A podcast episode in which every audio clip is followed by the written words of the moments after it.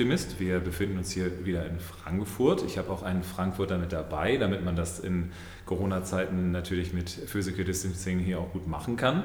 Und ähm, ich freue mich ganz besonders, dass du heute da bist, weil du auch was Besonderes machst im Bereich der Geldanlage, was mit Nachhaltigkeit ganz griffig zu tun hat. Aber erstmal stellst du dich bitte einmal kurz vor, damit wir wissen, mit wem wir es zu tun haben. Ja. Danke erstmal, dass ich hier sein darf als Gast. Ähm, mein Name ist Martin Barth und ich bin Geschäftsführer der Ecoligo GmbH. Die Ecoligo GmbH hat jetzt wahrscheinlich noch nicht jeder gehört. Was genau macht ihr denn eigentlich? Ja, also die Ecoligo GmbH ähm, finanziert und betreibt Solaranlagen in Entwicklungsländern und Emerging Markets für Gewerbe- und Industriekunden. Und äh, diese Projekte finanzieren wir gleichzeitig auf der Crowd-Investing-Plattform ecoligo.investments. Okay, das heißt, man kann euch direkt im Internet auch finden und ähm, da ist dann natürlich die große Frage, wie kam es denn dazu? Weil äh, du sitzt jetzt hier mit mir in der Finanzmetropole, da gibt es auch ganz viele andere Möglichkeiten, Geldanlage ja. zu machen. Wie kam es dazu, dass ihr dieses Projekt gestartet habt und wie viele seid ihr jetzt eigentlich? Bist du da alleine oder machst du das mit anderen Leuten zusammen? Ja, also gestartet haben wir Ecoligo vor vier Jahren und äh, wir waren damals der Markus Schwaninger und ich. Wir haben das Unternehmen zusammen gegründet und wir haben uns auf einer Solarkonferenz in Nairobi in Kenia kennengelernt und damals erkannt, dass viele Solarprojekte in Entwicklungs- und Schwellenländern ähm, aufgrund der mangelnden Finanzierung scheitern. Und äh, gleichzeitig haben wir gesehen, dass das eigentlich eine super Lösung ist, damit die Unternehmen vor Ort ihre Stromkosten senken können.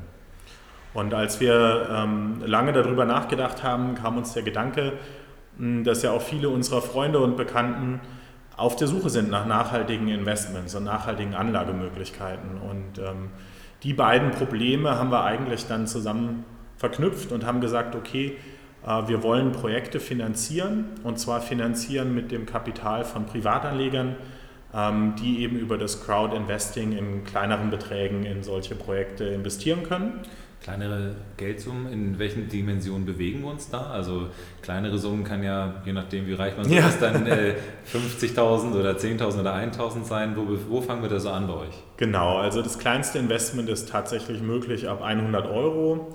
Ähm, das haben wir auch ganz bewusst so gewählt, um letztendlich den Zugang zu diesen Projekten nicht ähm, restriktiv zu gestalten, sondern eher, ähm, dass auch Studenten oder Menschen, die eben nicht geerbt haben, ja, auch äh, daran teilhaben können und mit ihrem Kapital letztendlich diese Projekte auch unterstützen können. Okay. Also von daher Investment für jedermann und dann aber auch was Anfassbares. Das sind ja Dinge, wo man sagen würde, alles klar, das verstehe ich. Da könnte man rein theoretisch wahrscheinlich auch hinfahren und sich ja. das eben anschauen. Ähm, ich habe bei anderen Projekten das auch mal gehört, dass die gesagt haben, alles klar, wir weisen dann noch aus, welcher Baum dir gehört und so weiter. ja. Äh, so ganz so wird es wahrscheinlich nicht sein, aber ähm, besteht denn die Möglichkeit, sich das auch wirklich mal da anzuschauen? Ja, also die Möglichkeit besteht und wir haben tatsächlich schon Anfragen gehabt von Investoren, die gesagt haben, Mensch, ähm, das finde ich ein spannendes Projekt, da würde ich gerne auch mal einfach vorbeischauen. Ähm, bei uns ist es prinzipiell so, dass jedes Projekt einzeln beworben wird mit einzelnen ähm, Konditionen und dann auch das Kapital vom Crowd-Investor wirklich nur für dieses Projekt genutzt wird. Das machen wir ganz bewusst, auch um dem Crowd-Investor wirklich ähm, nahezulegen, wofür denn sein Geld auch äh, eingesetzt wird, damit er auch einen Bezug ähm, zustande kommt zu diesem Projekt. Okay.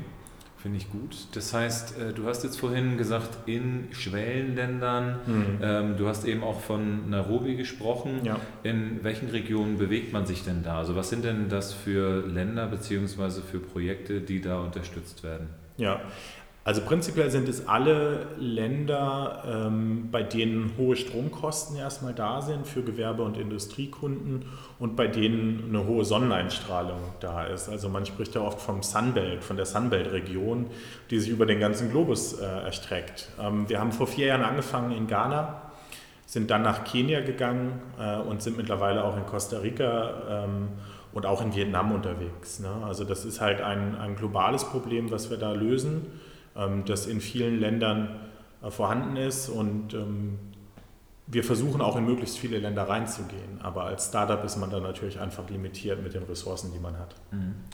Jetzt ähm, ist es ja so, dass man da wahrscheinlich auch verschiedenste Hürden und Hindernisse hat.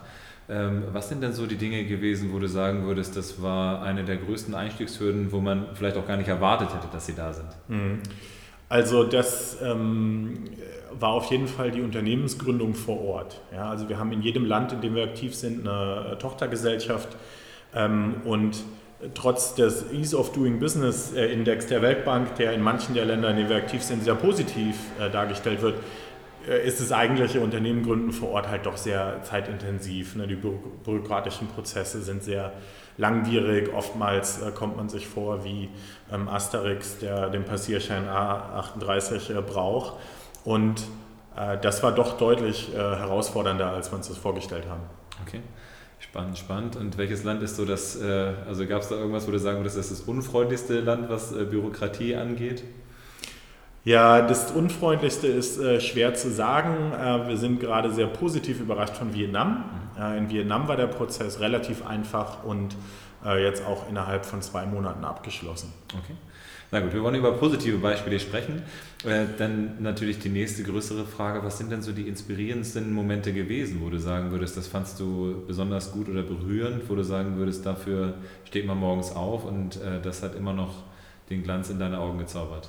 Ja, also da gibt es eigentlich viele Sachen. Ähm, aber ein gutes Beispiel ist ähm, ein Hotelprojekt in Costa Rica, äh, für das wir eine Solaranlage auch finanziert haben und äh, das noch inhabergeführt betrieben wird. Da waren wir vor Ort und der Inhaber hat uns äh, den Garten gezeigt und, und ähm, gezeigt, wie das Gemüse angebaut wird fürs Restaurant und die haben eine eigene Fischfarm und die leben Nachhaltigkeit. Und das letzte Puzzlesteinchen in ihrem Konzept war eben die Solaranlage. Und ähm, da auf Unternehmer zu treffen, die in ihrem unternehmerischen Handeln auch versuchen, Nachhaltigkeit wirklich zu leben, in allen Bereichen, ähm, das ist sehr inspirierend und sehr motivierend. Also das ist wirklich was, wo man sagt, wow, dafür ähm, mache ich das, dafür versuche ich ja diese Projekte zu implementieren. Okay. Ja. Würdest du denn sagen, dass das Mindset in anderen Ländern dafür offener ist für, für solche Sachen? Also würdest du, äh, rennt man da offene Türen ein äh, in den Ländern oder ist es eher so, dass man sagen, also Costa Rica höre ich ja viel, ja. das ist eben ein äh, Land, was ja nahezu komplett mit regenerativen Energien dann abgedeckt werden kann. Ja.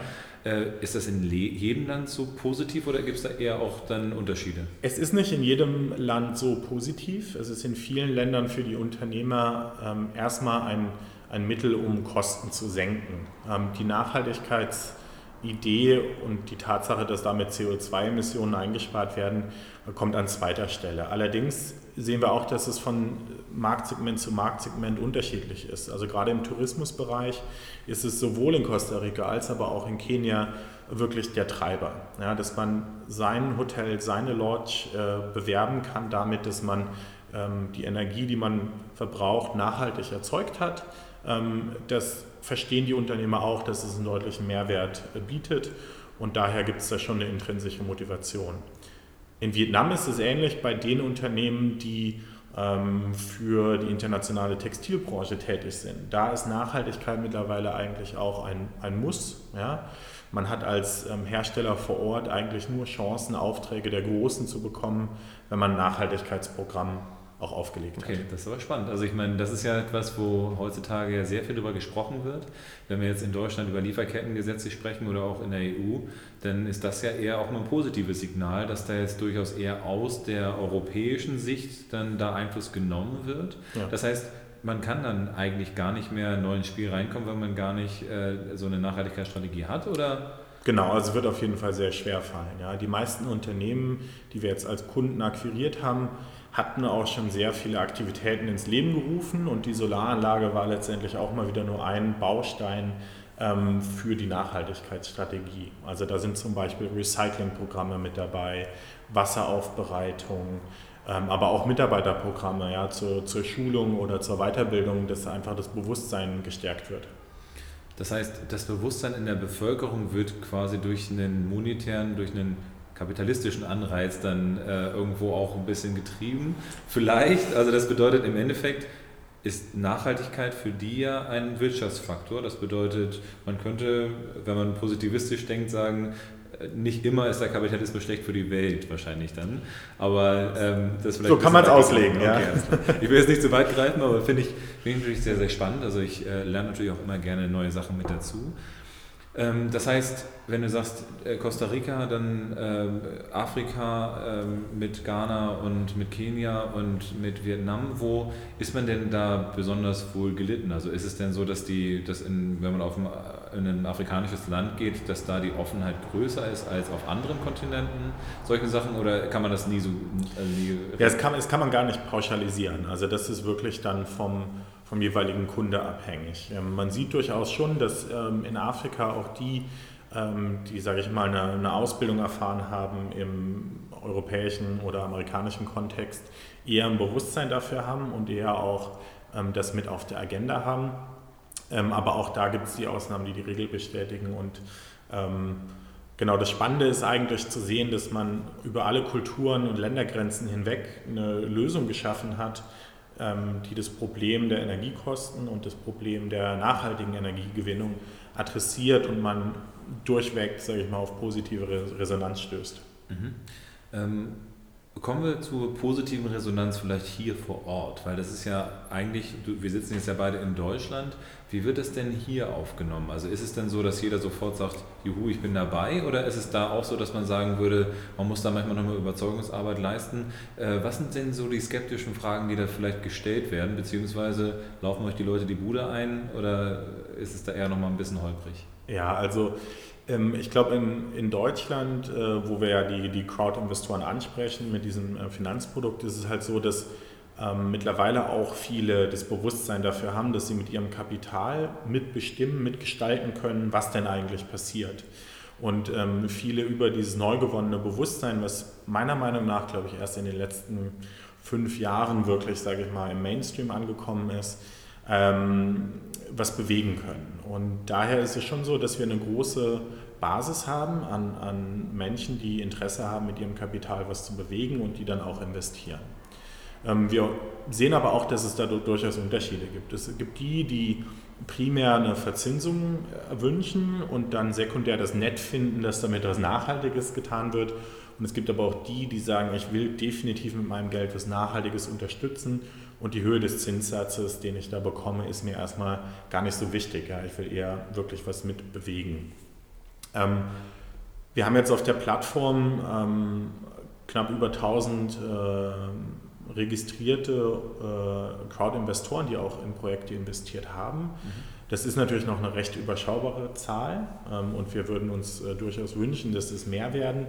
Wir sehen aber auch, dass es, dass es mehr werden. Also wir sehen, dass ähm, immer mehr Menschen Interesse daran finden und natürlich auch sehen, dass wir mittlerweile ja bei vielen Projekten die ersten Auszahlungen geleistet haben und dass es auch funktioniert. Und das ist natürlich, glaube ich, auch ganz wichtig. Ja. Die ersten Auszahlungen geleistet. Äh, kommen wir doch mal zur Logistik. Also man geht auf eure Plattform, man klickt da an, keine Ahnung was, ich möchte 5000 Euro investieren und dann bekommt man regelmäßig Geld oder wie, wie läuft das Ganze denn insgesamt mit dem Cashflow dann ab? Genau, also man ähm, erstmal muss man selber eine Überweisung tätigen, ja, das ist ähm, natürlich auch in Deutschland wie so vieles äh, gesetzlich geregelt. Ja. Ähm, und dann gibt es je nach Projekt unterschiedliche Konditionen. Äh, das heißt, es wird auf der Projektplattform oder auf der Projektseite auf der Plattform beschrieben ähm, und typischerweise ist es ein ein Darlehen, was der Crowd-Investor zeichnet, mit ähm, einer endfälligen und einer annuitätischen Tilgung in gewissen Prozentsätzen und mit einer fixen Verzinsung. Das heißt, nachdem der Crowd-Investor sein Investment getätigt hat, ähm, muss erstmal gewartet werden, bis das Gesamtvolumen des Projekts äh, zustande kam über, über möglichst viele Crowd-Investoren.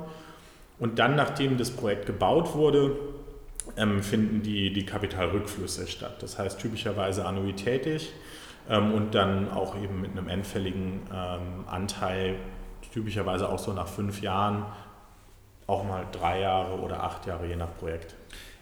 Und äh, in welcher Größenordnung bewegen sich dann diese Projekte? Also äh, das, die zwei Fragen, die mir jetzt aufgekommen sind, wie lange dauert es, bis so ein Projekt umgesetzt ist mhm. und äh, was für ein, über was für ein Volumen reden wir da? Also reden wir da jetzt über ja. mehrere Milliarden, die dann in so, keine Ahnung, was kilometergroßen ja. Solarparks dann sind oder ja. was ist denn das für eine Größenordnung da? Genau, also unsere Solaranlagen sind äh, immer für Gewerbe- und Industriekunden und dadurch auch ähm, in der Größe, sage ich mal, ähm, festgelegt. Also das Kleinste, was wir so machen, ist, um da auch mal ein Gefühl für zu bekommen, ist so ein ähm, kleines äh, drei- oder vierstöckiges Bürogebäude, wo wir eine Aufdachanlage bauen. Ähm, da sprechen wir dann über ein Investment von 20, 30, 40.000 Euro, so in der Größenordnung. Und dann haben wir andere Kunden, das sind große industrielle ähm, Fabriken, wo wir auch eine Anlage aufs Dach bauen. Ähm, da reden wir dann über elektrische Leistung, so 1 Megawatt, 2 Megawatt und dann reden wir auch schon über eine Million, zwei Millionen Euro an äh, Kapital, was da investiert wird. Mhm. Genau. Und, und wie lange dauert das, bis genau. sowas finanziert ist? Weil das ist ja vielleicht auch eine ganz spannende Frage. Also erstmal ja. die, die Frage, ihr macht das, setzt das ins Internet rein, sagt, ich brauche eine Million, ja. ja. und dann ist es in zwei Sekunden dann äh, finanziert oder wie läuft es? Ganz so schnell läuft es nicht, aber wir haben durchaus Projekte, ähm, wo wir so 200.000, 300.000 Euro einsammeln, die innerhalb von ein paar Stunden weg sind. Ähm, wir haben aber auch mal größere Projekte oder auch mal kleinere Projekte, die durchaus mal ein paar Tage oder ein paar Wochen brauchen, bis die ihr Gesamtvolumen eingesammelt haben. Das liegt einfach daran, dass natürlich gewisse Projekte sehr attraktiv sind, weil viele Nachhaltigkeitskriterien erfüllt sind, weil vielleicht der Kunde auch noch ein ähm, Equal Employment äh, Programm aufgesetzt hat oder sowas in der Richtung. Und andere Projekte, da geht es dann wirklich nur, sage ich mal, um die PV-Anlage, die dann weniger ähm, reizvoll sind. Und was, was sind denn so die, die äh, Highlight-Projekte, wo ihr sagen würdet, das ist äh, quasi in Millisekunden ausverkauft gewesen? Also gab es da irgendwie sowas, wo du sagen würdest, ähm, das und das hat besonders gut funktioniert? Weil theoretisch könnte man ja so ein Best Practice machen und sagen, okay Jungs, äh, ihr sitzt jetzt ja. in Vietnam, wenn ihr jetzt noch zusätzlich äh, dann ein paar Näherinnen einstellt oder keine Ahnung, was das da ja. die Voraussetzungen sind? Ähm, das wissen wir noch gar nicht so genau. Also wir haben natürlich beobachtet, welche Projekte gut laufen. Ähm, das, was ich vorhin schon erwähnt hatte, das Hotel, was auch sein Gemüse selber anbaut, das lief natürlich sehr gut. Ähm, aber so richtig identifizieren können wir das noch gar nicht. Ähm, da sind wir selber auch immer äh, überrascht, wenn dann Projekte doch deutlich schneller finanziert werden, als wir das erwartet haben. Ja. Okay. Spannend, spannend. Das heißt, es, es bleibt ein Evaluationsprozess. Definitiv. Und äh, ihr arbeitet da jetzt weiter dran. Das ist also wie gesagt, ich finde das äh, mega spannend und ähm, kann man denn irgendwie sagen, dass es äh, die, ich sag mal, Projekte in Westafrika irgendwie kleinere Finanzierungen sind als irgendwo in, ich sag es mal, Costa Rica oder ist mhm. es eher eine Sache, wo das gibt es in jedem Scale, in jedem, in jeder Region? Mm, das ist mm, durchaus unterschiedlich. Also in Costa Rica zum Beispiel ist es so, dass der ähm, sage ich mal, der einfachste Sektor, in dem man jetzt so eine Lösung anbieten kann, ist nun mal Tourismus. Und äh, dadurch, dass die Hotels ähm, eigentlich alle eine überschaubare Größe haben, äh, ist auch da immer das Invest äh, deutlich überschaubarer, wogegen in Vietnam äh, der größte ähm, Bereich des Marktes halt einfach wirklich die industriellen Großkunden sind und dadurch auch dort die Projekte deutlich größer sind.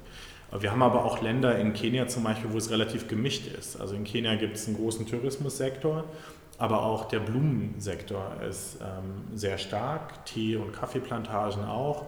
Ähm, und es gibt lokal relativ viele große ähm, äh, industrielle Unternehmen, die zum Beispiel Pflanzenöl herstellen. Also da hat man ein relativ gemischtes Portfolio an Projekten auch. Spannend, spannend. Also das heißt, es ist wahrscheinlich auch eh ein bisschen einfacher mit Gewerbekunden dann zu arbeiten, als wenn man jetzt irgendwie sagt, ich finanziere irgendwas, was dann im Dorf dann irgendwie mit Solarstrom oder sowas dann. Ja. Wie, wie kamt ihr dazu, diese Entscheidung zu treffen, dass ihr gesagt habt, ihr macht das nur B2B?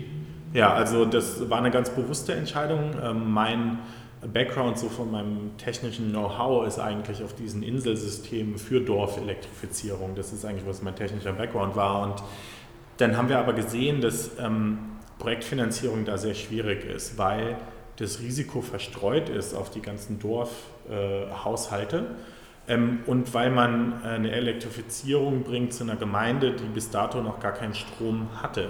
Das heißt, die haben auch noch gar keine Geräte, mit denen sie den Strom äh, verbrauchen können. Und die meisten Modelle bei der ländlichen Elektrifizierung zielen auch darauf ab, letztendlich die Geräte mit anzubieten, damit man überhaupt erst den Bedarf erzeugt. Und wir haben gesagt, wir wollen eigentlich genau was anderes machen. Wir wollen uns auf den Motor der lokalen Wirtschaft fokussieren. Also Gewerbe- und Industriekunden sind halt, äh, genau wie bei uns, der Mittelstand, der Motor der Wirtschaft. Die haben extrem viele Angestellte, ähm, sorgen damit dafür, dass extrem viel Einkommen in die Gesellschaft fließt und haben in ihrer unternehmerischen Verantwortung eben auch ähm, zum Großteil alle einen, äh, sag ich mal, ähm, gesellschaftlichen Aspekt in ihrem Unternehmen, dass die die Gemeinde unterstützen und so weiter. Und da haben wir gesagt, es macht aus unserer Sicht einfach viel mehr Sinn, dass wir genau das versuchen zu kombinieren.